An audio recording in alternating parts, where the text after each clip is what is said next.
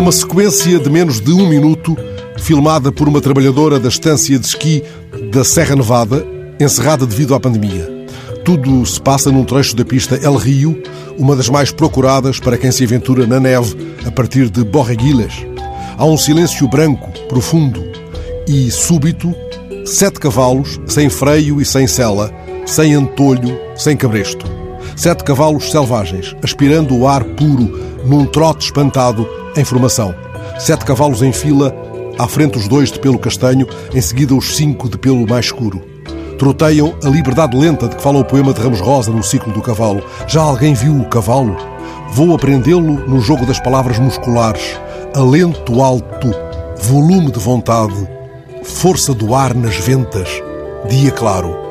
A trabalhadora da estância filma os cavalos em fila, filma em silêncio aqueles cavalos de palavra e terra.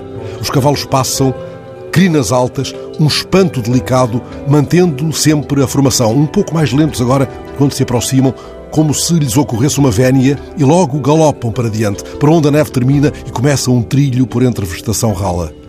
É nesse momento que se escuta a voz da mulher, e só nesse momento ela diz, num maravilhamento doce: Que lindo!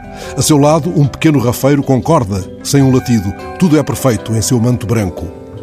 Leio alguns que a trabalhadora da estância de esqui se chama Regina Cavalheiro.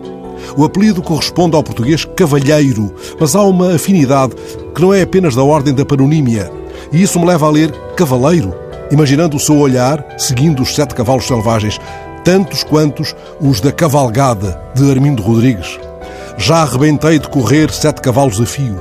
O primeiro era cinzento, com sonhos d'água sem fundo, e cor de noite, o segundo, com ferraduras de prata. O terceiro era um mistério e o quarto, cor de agonia. O quinto, de olhos em brasa, era só patas e espanto. O sexto não se sabia se era cavalo, se vento. Corria o sétimo tanto que nem a cor se lhe via. Quanto mais ando, mais meço as distâncias que há em mim. Cada desejo é um fim e cada fim um começo.